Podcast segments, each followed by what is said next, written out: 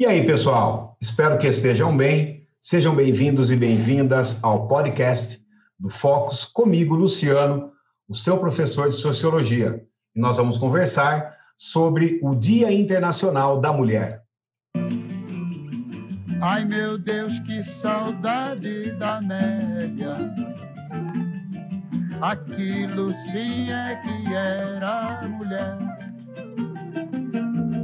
Às vezes passava fome a meu lado e achava bonito não ter o que comer. Quando me via contrariado, dizia meu filho se há de fazer. Amélia não tinha a menor vaidade. Amélia que era mulher de verdade.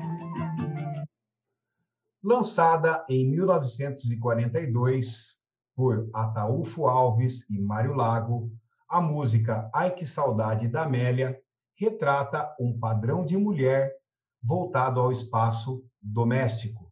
É aquela mulher que lava as roupas, que limpa a casa, que faz a comida, cuida das crianças, enfim, é a mulher do espaço doméstico.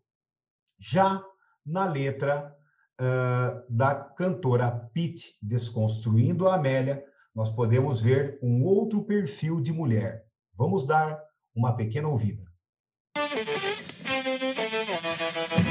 A despeito de tanto mestrado, ganha menos que o namorado e não entende o porquê.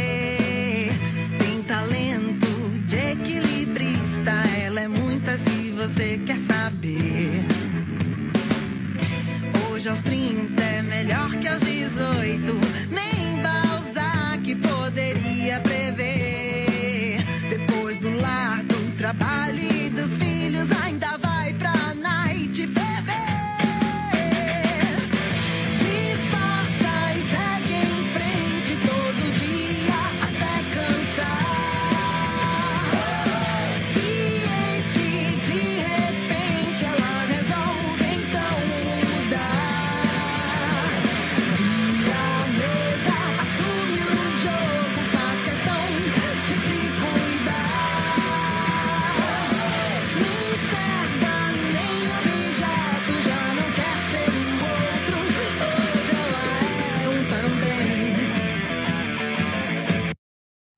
Nessa letra, é possível perceber as desigualdades que envolvem a vida da mulher moderna, como, por exemplo, as desigualdades de trabalho, as desigualdades ocupacionais, mas o mais importante é a ideia de desconstrução da Amélia tradicional e o surgimento de uma nova Amélia, uma mulher moderna que, se vendo sobrecarregada das tarefas diárias, resolve assumir o protagonismo da própria vida. E por que o 8 de março, então, é o Dia Internacional da Mulher? As histórias que remetem à criação do Dia Internacional da Mulher alimentam o imaginário de que a data teria surgido a partir de um incêndio em uma fábrica têxtil de Nova York em 1911, quando cerca de 130 operárias morreram carbonizadas. Sem dúvida, o incidente ocorrido em 25 de março daquele ano marcou a trajetória das lutas feministas ao longo do século XX. Mas os eventos que levaram à criação da data são bem anteriores a este acontecimento. Desde o final do século XIX, organizações femininas oriundas de movimentos operários protestavam em vários países da Europa e dos Estados Unidos. As jornadas de trabalho de aproximadamente 15 horas diárias e os salários medíocres introduzidos pela Revolução Industrial levaram as mulheres a greves para reivindicar melhores condições de trabalho e o fim do trabalho infantil, comum nas fábricas durante o período. O primeiro Dia Nacional da Mulher foi celebrado em maio de 1908, nos Estados Unidos, quando cerca de 1.500 mulheres aderiram a uma manifestação em prol da igualdade econômica e política no país. O ano seguinte, o Partido Socialista dos Estados Unidos oficializou a data como sendo 28 de fevereiro, com um protesto que reuniu mais de 3 mil pessoas no centro de Nova York e culminou em novembro de 1909 com uma longa greve têxtil que fechou quase 500 fábricas americanas. O Dia Internacional da Mulher é uma data comemorativa que foi oficializada pela Organização das Nações Unidas na década de 1970.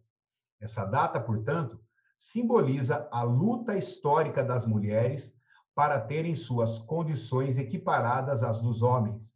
Inicialmente, essa data remetia à reivindicação por igualdade salarial, mas atualmente simboliza a luta das mulheres não apenas contra a desigualdade salarial, mas também contra o machismo e a violência.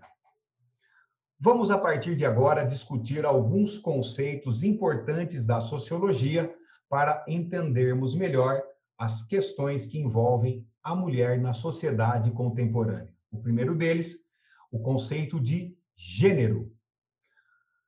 Pela ciência, a identidade de gênero é pesquisada desde as décadas de 1950 e 1960 tanto pelas ciências sociais quanto pelas biológicas, em diferentes áreas da medicina.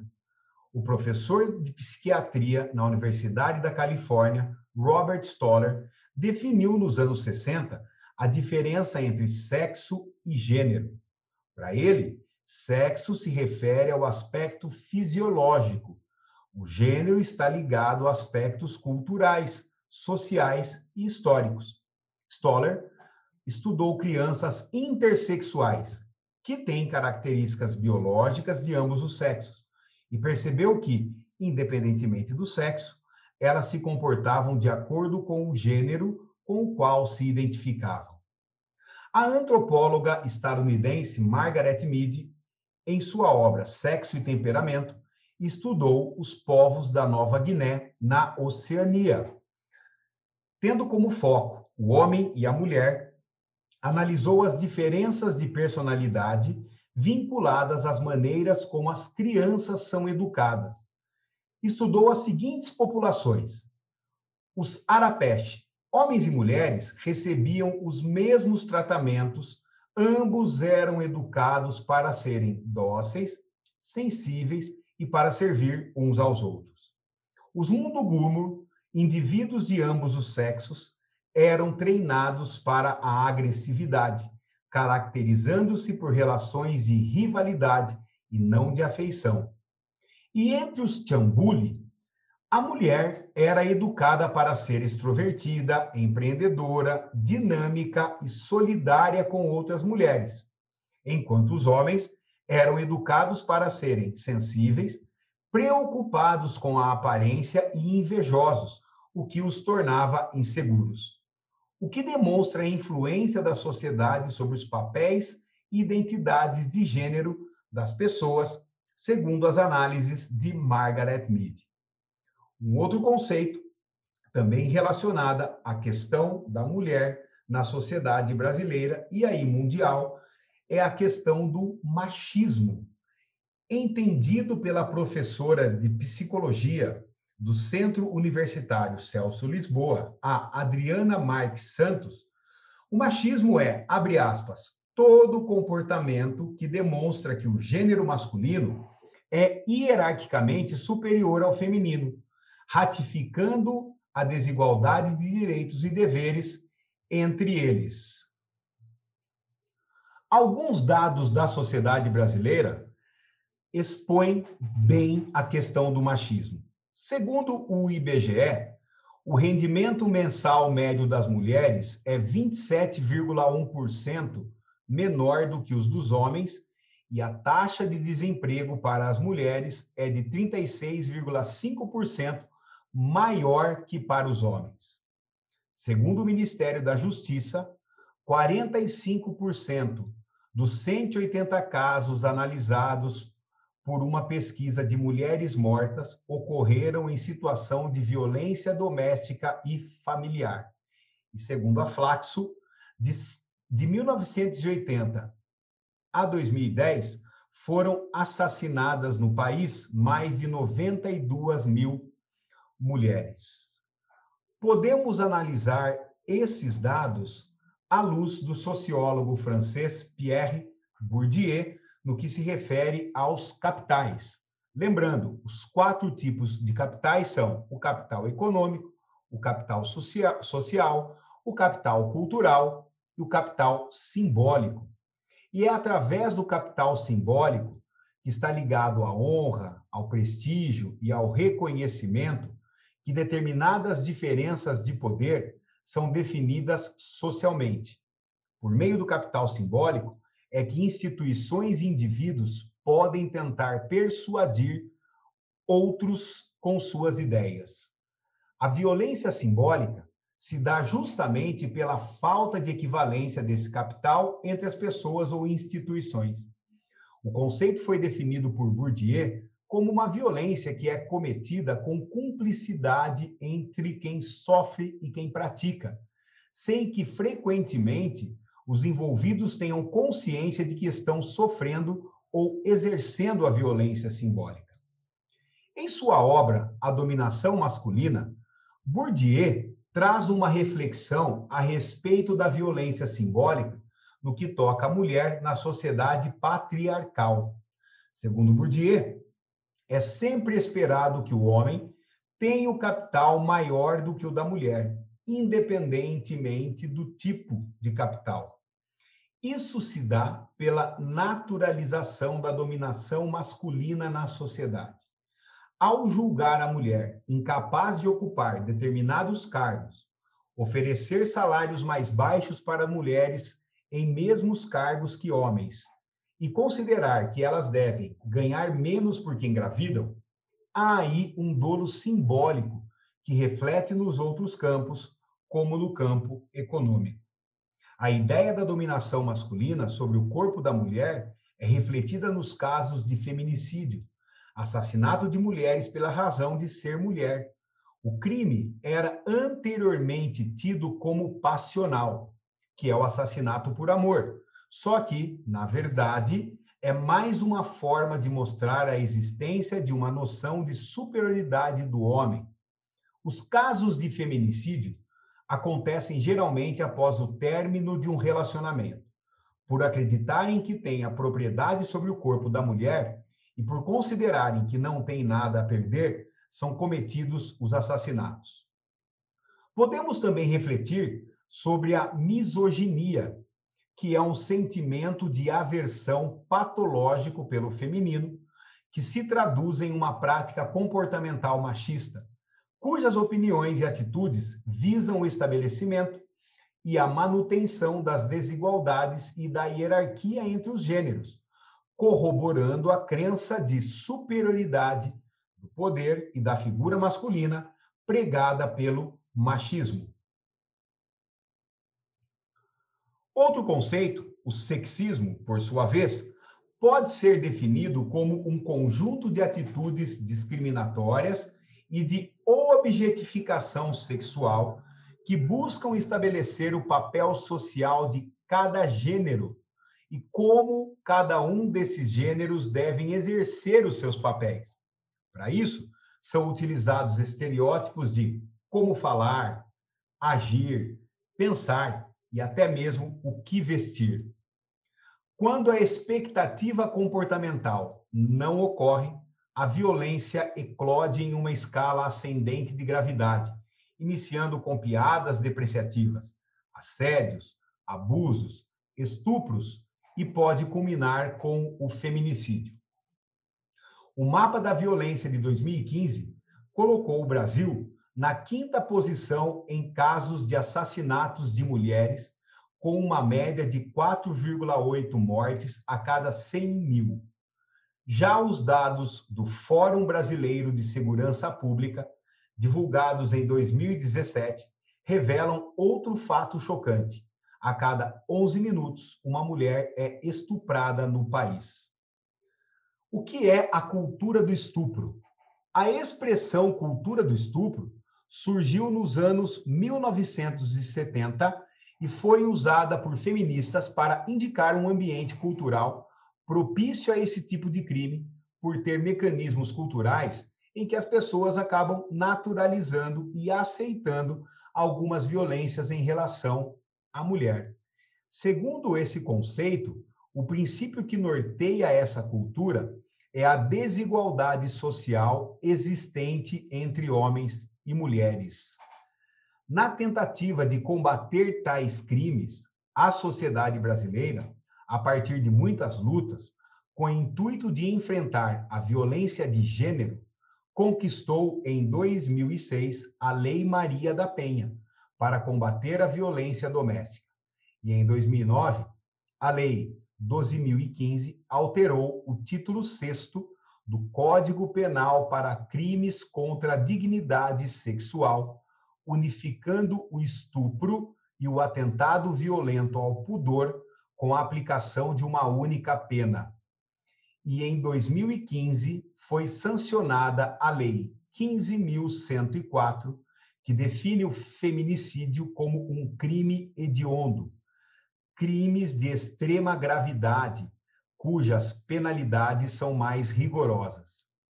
Em 2018, foi sancionada a Lei 13.718, que trata do crime de importunação sexual.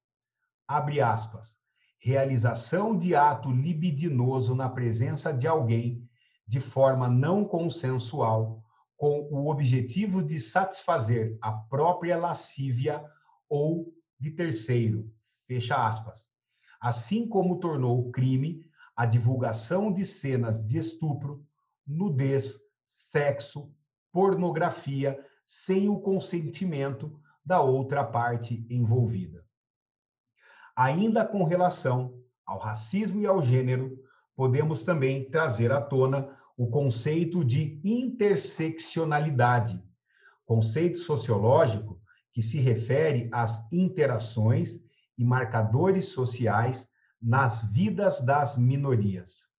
É um conceito que foi cunhado pela jurista estadunidense e professora da teoria crítica de raça, Kimberly Crenshaw, no âmbito das leis antidiscriminação.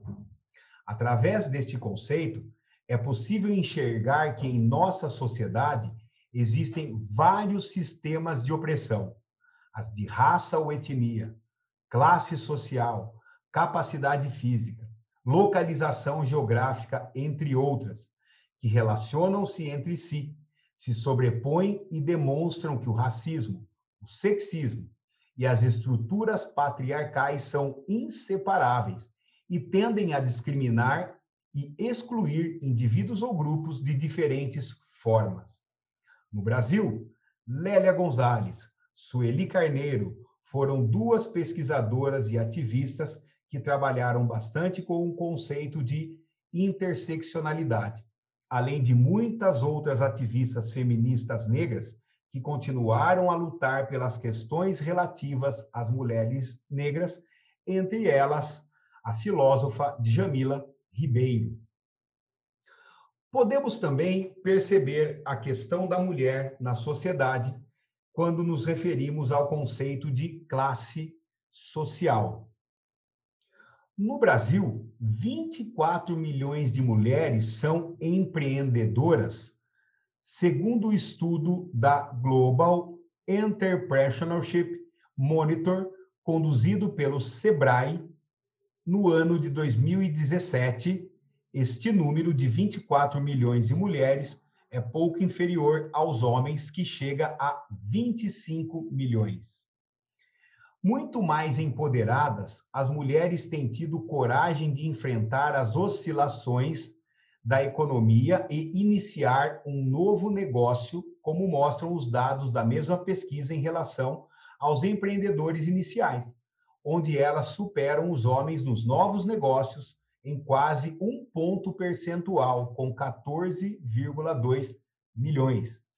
Os desafios que pesam sobre o empreendedorismo feminismo, feminino são a falta de apoio, o sexismo e a desigualdade educacional, apesar de as mulheres terem mais qualificação educacional que os homens. Segundo os dados do Centro de Pesquisa Transdisciplinar em Educação de 2020, mostram que os homens brancos possuem maiores salários e menores taxas de desocupação em todos os níveis de escolaridade. As mulheres negras formam o grupo que enfrenta as piores condições. Com relação ao rendimento médio mensal, considerando gênero e cor e raça, no segundo trimestre de 2020, a média geral do rendimento mensal era de R$ 2.426, a partir dos dados de rendimento que consideram os ganhos recebidos a partir do trabalho principal. O homem branco recebia R$ 3.467, a mulher branca R$ 2.646, o homem negro R$ 1.950 e a mulher negra R$ 1.573. Você pode fazer uma relação com relação ao rendimento médio mensal com a sociologia de Max Weber no que se refere à situação de classe, que é caracterizada pelas possibilidades que as pessoas têm ou não têm de monopolizar as oportunidades econômicas em proveito próprio. Neste caso, os homens brancos têm uma situação de classe muito mais vantajosa se considerado, por exemplo, com o outro extremo, que são as mulheres negras.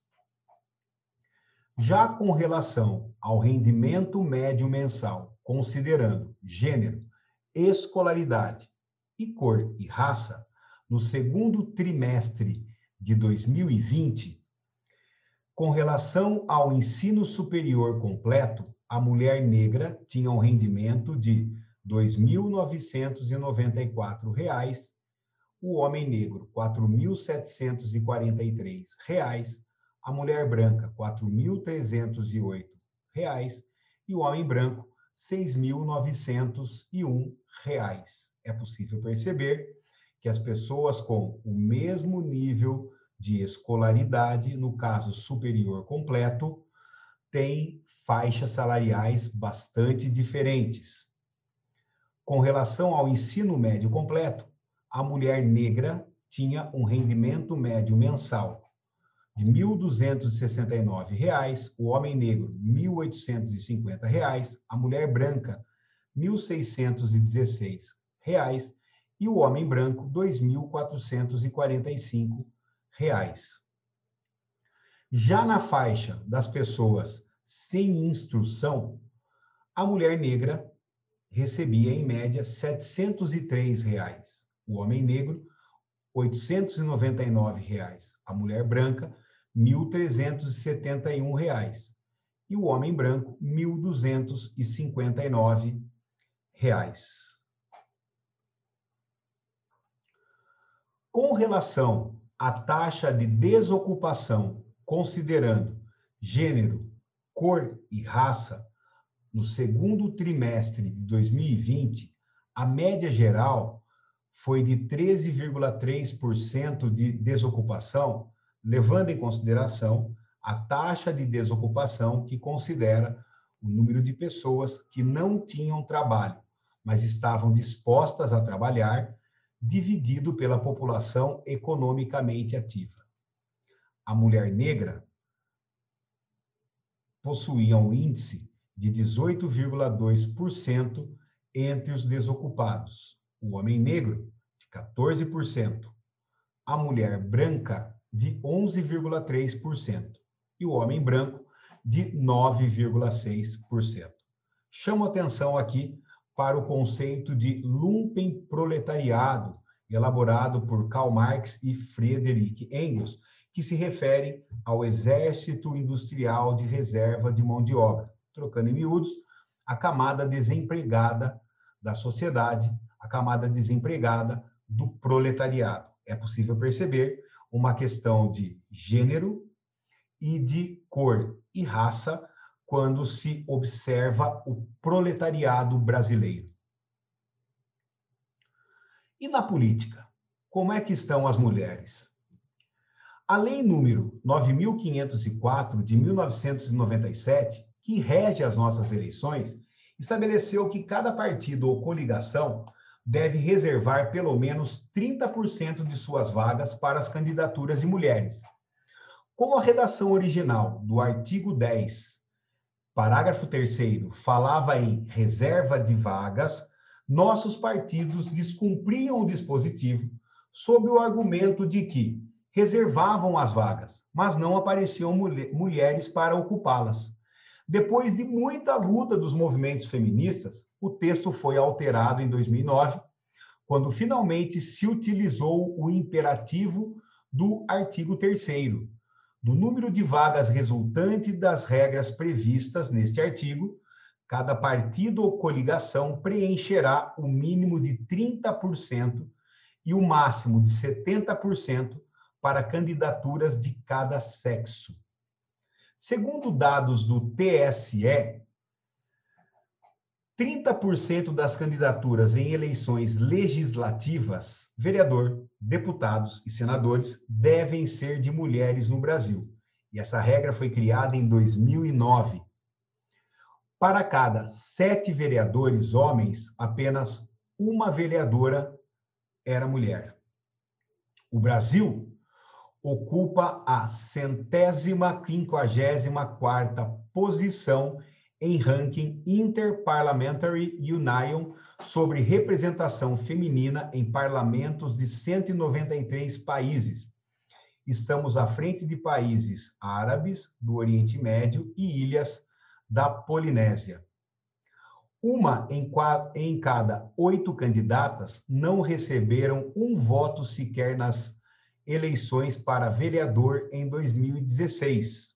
Isso pode ser um indício de fraude nas candidaturas, ou os partidos podem ter registrado candidatas apenas para preencher o percentual mínimo requisitado em lei.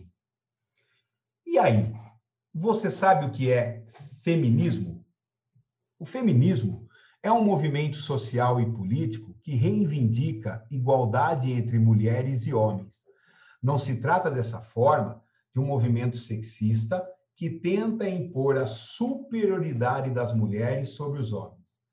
As ideias e ações feministas tentam superar uma arraigada desigualdade de gênero que se reflete na falta de representatividade política das mulheres, que é histórica e se mantém ainda hoje na desigualdade salarial em relação aos homens que realizam o mesmo trabalho, nas estatísticas de violência contra a mulher, nos padrões de beleza, na forma de educar meninas e meninos em uma série de outros aspectos.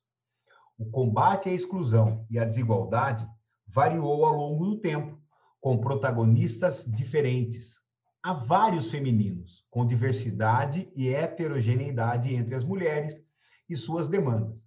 Reconhecer o caráter plural do movimento legitima a contribuição de mulheres de diferentes etnias, origens sociais, orientações sexuais e identidades de gênero, negras, indígenas, asiáticas, lésbicas, bissexuais e transgêneros. No fim do século XIX e início do século XX, por exemplo, mulheres se juntaram para reivindicar pautas como direito ao voto. Em geral, eram brancas e de classe alta. Concomitantemente, mulheres trabalhadoras de etnias não brancas, inicialmente não identificadas como feministas, também se organizavam por direitos, reivindicando pautas ligadas às suas realidades. Mas no decorrer do século XX, esses grupos tensionaram a agenda dominante do feminismo. No século XXI, o movimento ganhou fôlego renovado em várias partes do mundo, ampliando seu alcance por meio da internet e colocando em prática novas formas de mobilização e organização.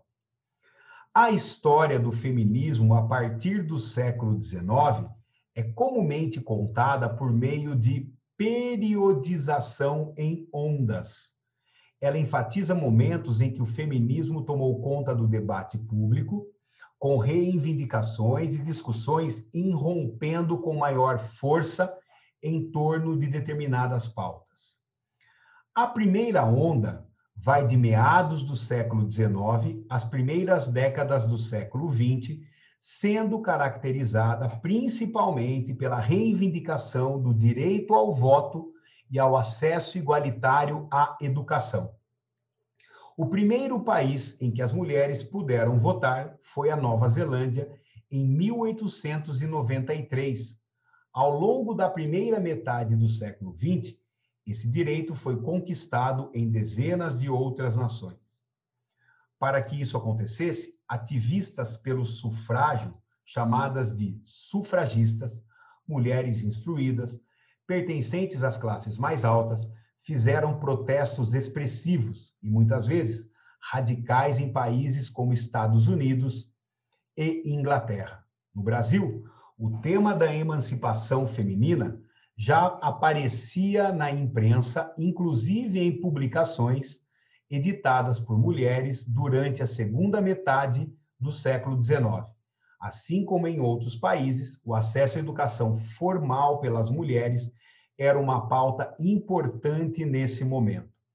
Destaca-se a figura de Nísia Floresta, que viveu entre 1810 e 1885, educadora, escritora, poeta, pioneira do feminismo no Brasil.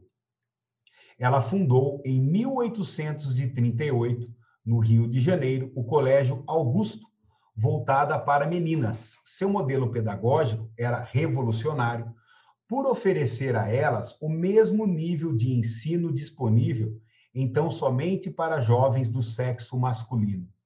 Floresta colaborou ainda com jornais e publicou 15 obras em diferentes idiomas, incluindo uma tradução livre de Reivindicação dos Direitos das Mulheres, de Mary Wollstonecraft, lançada em 1832 com o título Direitos das Mulheres e Injustiça dos Homens.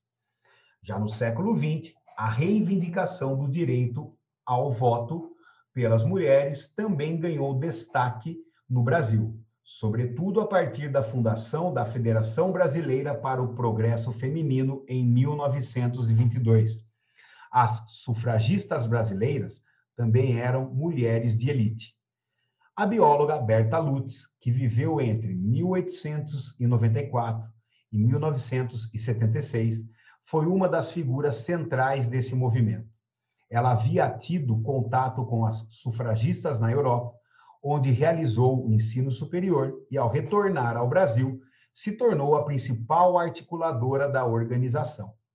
As pressões da federação resultaram na instituição do voto feminino nacional pelo Código Eleitoral publicado em 1932 até a década de 1960. Porém, só mulheres assalariadas podiam votar. Nas primeiras eleições em que as brasileiras puderam exercer seu direito de voto, em 1934, Lutz foi eleita deputada federal suplente, tomando posse dois anos depois. Seu mandato foi curto, chegou ao fim com o golpe dado por Getúlio Vargas em 1937, que fechou o Congresso e instituiu o Estado Novo. O golpe pôs fim também às atividades da Federação Brasileira para o Progresso Feminino. A segunda onda, delimitada entre as décadas de 1960 e 1980, estavam interessadas em tratar da sexualidade, do prazer feminino, dos direitos reprodutivos e da saúde da mulher, da violência doméstica, do estupro e do trabalho doméstico não remunerado realizado pelas mulheres. Uma contribuição fundamental para essa geração e para as próximas, feita em 1949, com a publicação de O Segundo Sexo, pela filósofa francesa Simone de Beauvoir, que viveu entre 1908 e 1986, uma densa pesquisa sobre a condição feminina em diferentes momentos históricos. Ela introduziu a ideia de que ser mulher não é uma determinação do sexo biológico, mas uma construção social expressa na famosa frase, abre aspas, não se nasce mulher, torna-se mulher, fecha aspas. Nessa construção estaria a base da opressão das mulheres. O valor atribuído por ela à experiência pessoal das mulheres encorajou a percepção de uma irmandade entre elas devido à opressão compartilhada. O episódio da queima de sutiãs, que ficou associado muitas vezes com uma carga estereotipada e antifeminista, as feministas por décadas ocorreu nessa época nos Estados Unidos. O contexto foi de um protesto realizado pelo Movimento de Libertação das Mulheres em 1968 contra o concurso de beleza Miss América.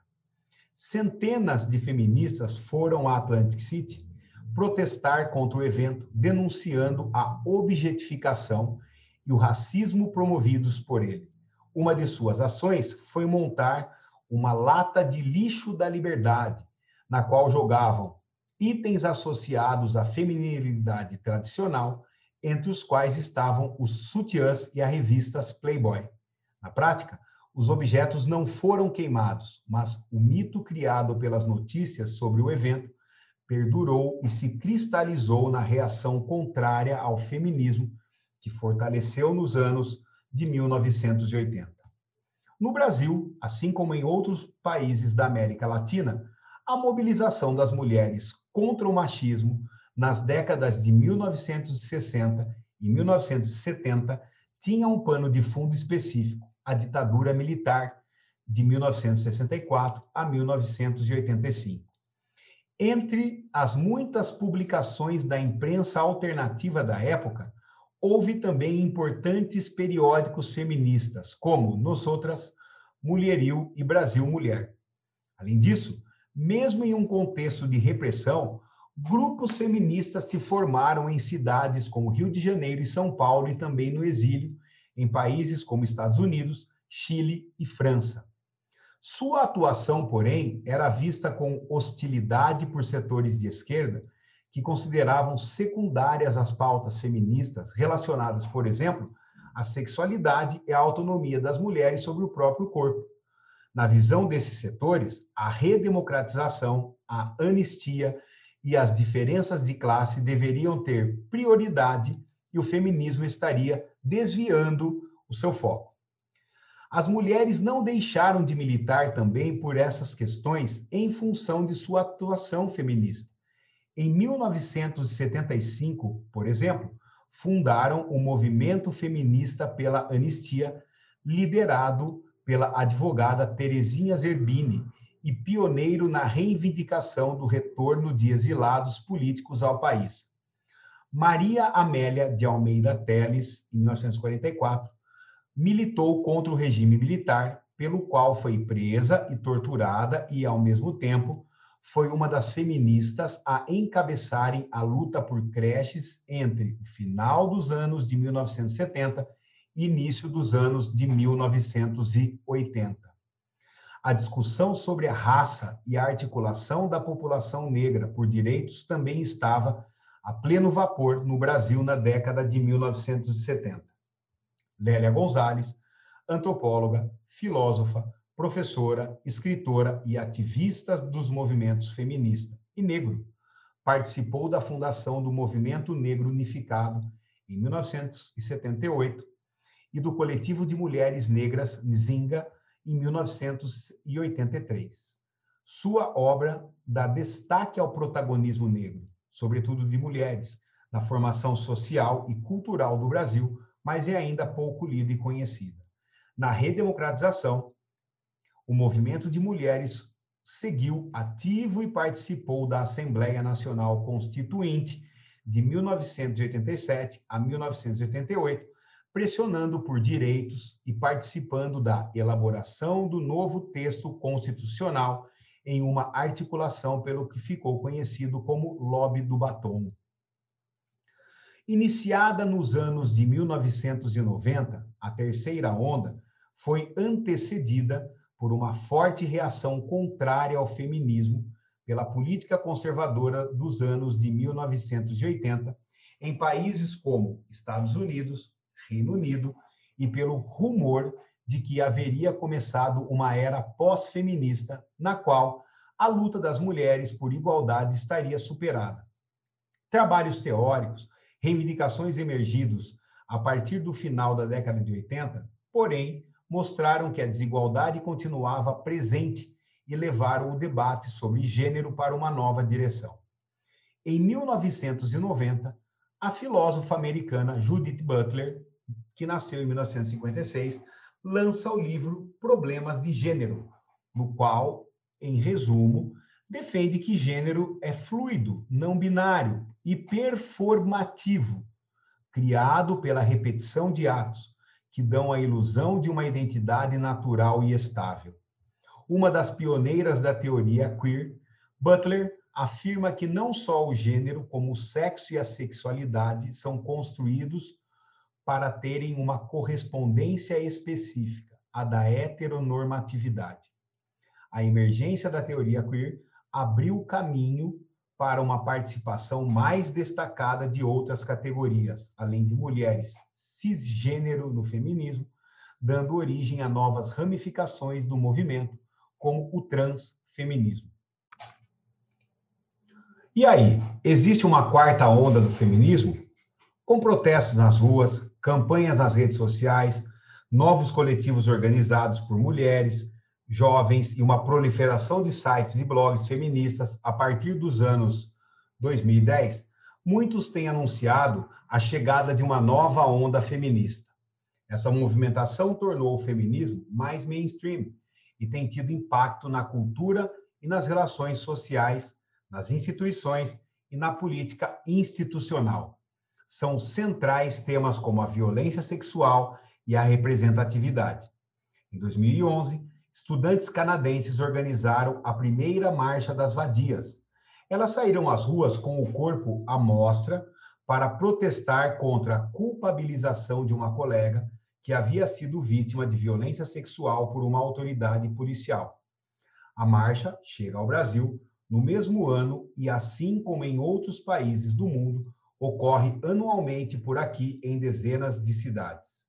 Em 2012, a paquistanesa Malala se tornou um símbolo do direito de meninas a estudar, ao ser baleada na cabeça por desafiar o Talibã.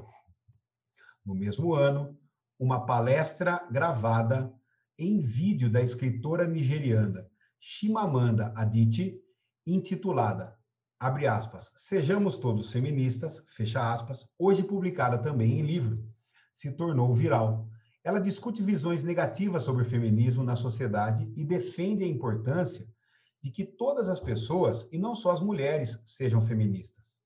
As hashtags se tornaram uma importante ferramenta de mobilização feminista, permitindo que mulheres de todo o mundo manifestem sua indignação e se sintam respaldadas pelos relatos de outras, passando a também expor publicamente suas experiências ligadas ao machismo.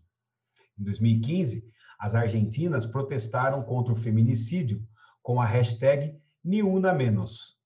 No Brasil, campanhas como a hashtag Chega de Fio Fio, lançada em 2013, contra o assédio sexual em espaços públicos, a hashtag meu primeiro assédio e a hashtag Meu Amigo Secreto, ambas de 2015, trouxeram à tona a onipresença velada do assédio na vida das mulheres. Também em 2015, as brasileiras foram às ruas em várias cidades em um movimento que ficou conhecido como Primavera Feminista. Em 2017, as americanas reagiram à eleição do presidente Donald Trump com uma manifestação histórica contra o presidente em várias cidades. A maior delas, na capital Washington, tinha quase 500 mil pessoas. Elas se posicionavam contra condutas misóginas do presidente eleito e os retrocessos que seu governo poderia trazer para os direitos das mulheres, por exemplo, suspendendo o direito ao aborto legal. No fim do mesmo ano, a explosão de um escândalo envolvendo alegações de abuso sexual cometidas sistematicamente ao longo dos anos contra mulheres pelo produtor de Hollywood, Harvey Weinstein, deflagrou o movimento MeToo. Acusações contra homens poderosos se multiplicaram em diferentes áreas e países. Às vésperas das eleições brasileiras de 2018, mulheres lideraram grandes protestos em diversas cidades brasileiras contra o então candidato Jair Bolsonaro, manifestando sua oposição também nas redes sociais por meio da hashtag Ele Não. Os atos foram declarados como a maior manifestação de mulheres na história do Brasil. As informações utilizadas nesse podcast estão disponíveis no Nexo Jornal, Nós Mulheres da Periferia, Portal Correio, Politize, Revista Fórum, Saudável e Feliz, no UOL, Universa, no Guia do Estudante Abril e no Brasil Escola. Não deixe de seguir o Focus nas redes sociais www.focus.com.br e no Instagram Programa Focus. Até mais, pessoal!